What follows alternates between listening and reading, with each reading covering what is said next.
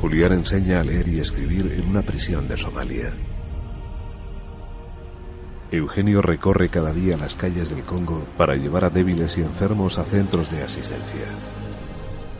Juan sobrevivió a un bombardeo mientras repartía alimentos y semillas en una aldea de Ruanda. Ana atiende escuelas en desiertos y selvas. Pedro ha enterrado a centenares de niños enfermos o asesinados.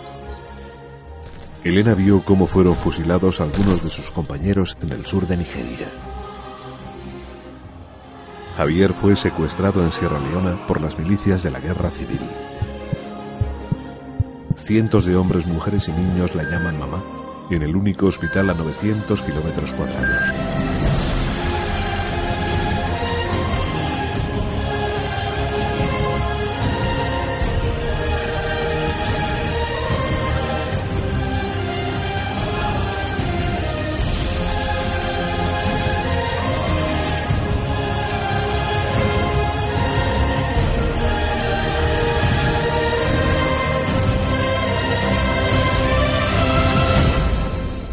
Yo he volado a miles de kilómetros de mi hogar para enseñar a la gente que ame la vida.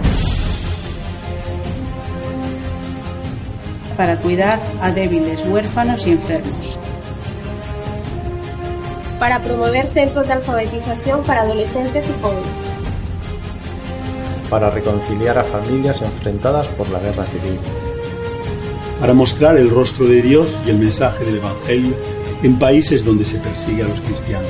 Este año, miles de mujeres y hombres han dejado atrás a familias y amigos. 900 en Asia. He visto amar a personas que antes odiaban. 9.500 en América. He visto perdonar a los que habían sido. 2.000 en África. Y he visto recuperar la esperanza a quienes han perdido todo. 1.500 en Europa. He visto dar a aquellos que no tenían nada. Muchas veces les han llamado héroes, pero no son héroes, son misioneros. Misioneros de la fe.